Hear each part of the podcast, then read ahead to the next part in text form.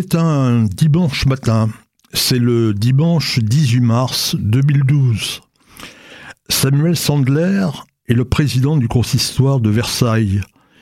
Il est dans sa voiture. Il est en route pour le congrès des communautés juives de France. Tout d'un coup, le téléphone sonne. C'est son fils Jonathan qui l'appelle de Toulouse.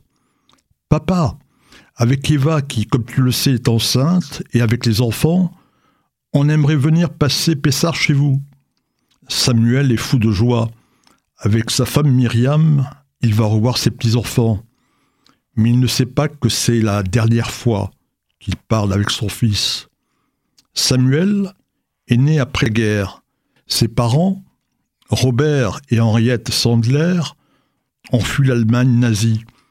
Pendant la guerre, ils se réfugient à Limoges.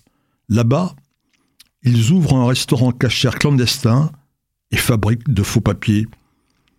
Ils survivent à la Shoah, mais une partie de leur famille est exterminée à Auschwitz-Birkenau.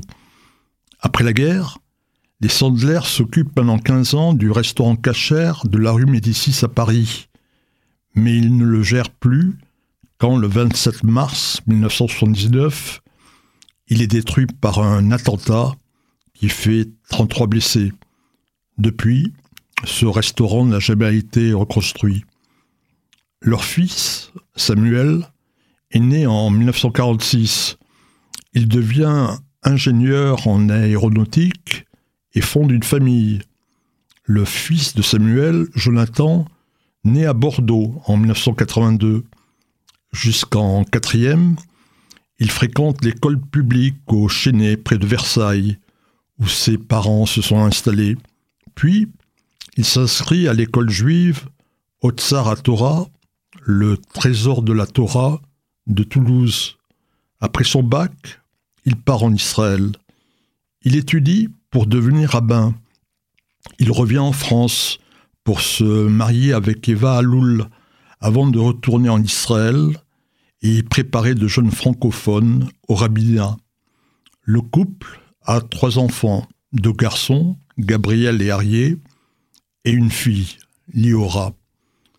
En septembre 2011, Jonathan retourne à l'école au Torah.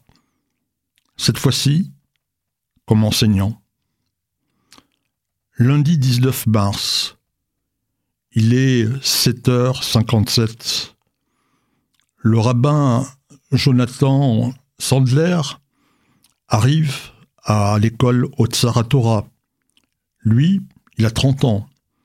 Il est avec euh, ses deux fils, Arié, qui a 5 ans, et Gabriel, qui est âgé de 4 ans et qui porte sa tétine dans la bouche. Pas très loin, il y a Myriam. Myriam, c'est la fille du directeur de l'école, le rabbin Yaakov Monsonego. Elle, elle a 7 ans. Tous les trois attendent qu'on les accompagne comme chaque jour de la semaine au Ganrachi, l'école maternelle et primaire dirigée par le rabbin Matouzov, où ils sont scolarisés. Mais un homme qui porte une caméra sanglée sur sa poitrine arrive devant Otsaratora. Il est à bord d'un scooter. Il descend de son véhicule. Il ouvre immédiatement le feu. La première victime, c'est Jonathan. Il est abattu alors qu'il essaie de protéger Gabriel et Arié.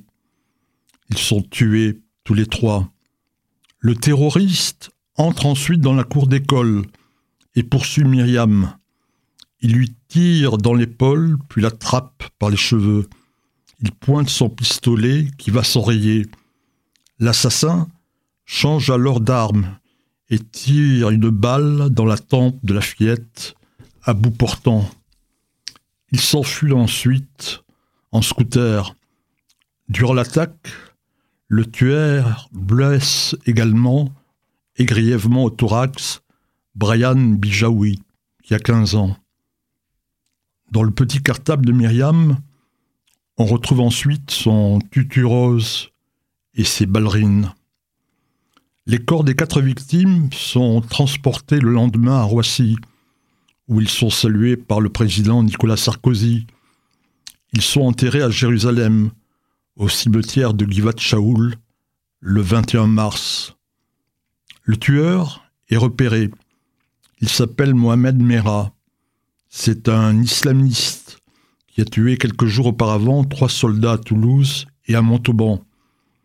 Il est abattu par le raid le 22 mars. Ses complices sont jugés et condamnés le 22 avril 2020. Samuel Sandler publie un livre. Souviens-toi de nos enfants. Il écrit Ce livre, c'est une stèle pour mes trois enfants. Que leur visage, que leurs mains, que leur sourire, que leur innocence ne s'effacent jamais de nos mémoires et que leur prénom y soit toujours chéri. J'aimerais que l'histoire de Jonathan, Gabriel et Arié nous habite, fraternelle et sensible. Dans mon cœur, ils vivent.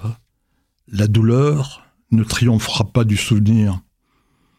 Sa belle-fille Myriam fait son alia.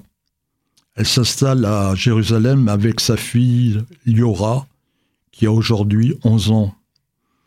Comme l'enseigne la Torah, Myriam s'est remariée et a deux enfants avec son nouveau mari.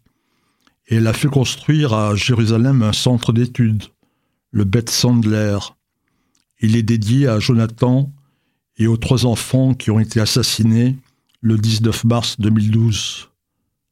Le rabbin Monsonego, lui, reste à Toulouse avec sa femme et ses quatre autres enfants. Il dirige toujours l'école, qui s'appelle désormais Oratora, la lumière de la Torah. Tout abandonner Pour faire quoi? Et pourquoi? interroge-t-il. Non. Il y a la mission que nous nous sommes donnée. La scolarité des enfants est une magnifique expérience et il n'est pas pensable de mettre un terme à tout cela. Dans le monde du 23 mars 2012, Elie Wiesel fait un vœu. La prochaine fois que je viendrai en France, je viendrai visiter Toulouse et j'irai à l'école orpheline. Je rencontrerai les enfants. Je les embrasserai comme un frère aîné venu de loin. Et assis au milieu d'eux, j'étudierai avec eux, en reprenant le texte que les assassins avaient interrompu, pensant que c'est pour toujours. Et comme toujours, ils se sont trompés. Mais le destin ne permettra pas au prix Nobel de la paix de remplir sa promesse.